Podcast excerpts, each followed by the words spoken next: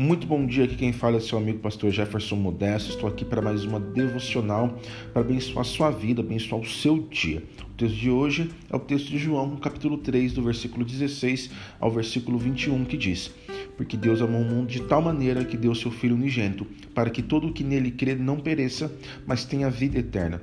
Porque Deus enviou o seu Filho ao mundo, não para que condenasse o mundo, mas para que o mundo fosse salvo por ele. Quem nele crê não é condenado, mas o que não crê já está condenado, porque não crê no nome do unigênito Filho de Deus. A condenação é essa: a luz veio ao mundo, mas os homens amaram mais as trevas do que a luz, porque as suas obras eram más.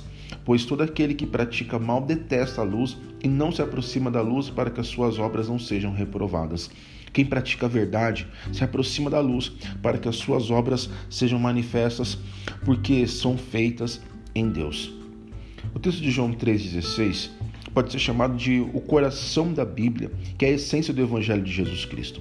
A oferta de vida nova e eterna com ele passa por aqui. E no texto de hoje, pulsa de forma simples e compreensível que todo ser humano precisa saber para ter a vida completa.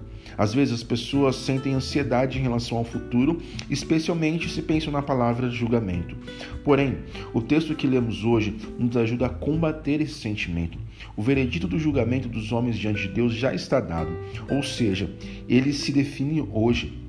Vejamos o que Jesus diz no versículo 18: Quem nele crer não é condenado, mas quem não crer já está condenado por não crer no nome do Filho unigênito de Deus. Os verbos estão no presente, o que dá certeza de vida eterna a toda pessoa que entrega sua vida a Cristo.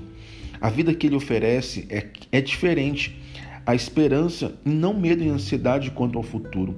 Mesmo que neste mundo as circunstâncias pelas quais os cristãos passam sejam semelhantes às de quem não vive com Deus. O que precisava ser feito para que pudéssemos ter vida eterna já foi realizado de forma plena. Deus amou o mundo de tal maneira e deu o seu filho. Quem não crer já está separado de Deus. Se a situação permanecer até a sua morte, o resultado será uma separação eterna e a condenação ao inferno. Mas se tal pessoa ouvir a palavra de Deus enquanto estiver viva, ainda poderá mudar o resultado do seu julgamento. Enquanto há fôlego de vida, a possibilidade de crer e obter a vida eterna. Este é o convite de Deus. Para quem já crê, Viver na luz é necessário. Estar na luz é estar em Cristo Jesus, que é a luz. Por meio dele, temos o que é necessário para enfrentar os desafios e circunstâncias que este mundo nos traz. Que o seu coração pulse na mesma batida do coração da Bíblia. Quero orar com você. Senhor Jesus, pedimos que o Senhor venha mesmo morar em cada um dos nossos corações. Aqueles que ainda não entregaram sua vida ao Senhor, que talvez está ouvindo essa mensagem, que esse dia seja o dia propício para isso. Que nesse dia ela possa estar entregando, abrindo o seu coração para que o Senhor venha morar e governar. Nós cremos em Ti, cremos no Teu amor, Pai amado, e pedimos que o Senhor nos ajude a permanecer na luz, a caminhar na luz que é o Senhor, porque sabemos que em Ti temos tudo aquilo que nós precisamos para viver. Senhor, abençoe meu irmão, abençoe a minha irmã, em nome de Jesus. Amém. Querido, que Deus te abençoe, minha querida, que Deus seja contigo, que você tenha um restante de dia aí abençoado. Tchau, tchau.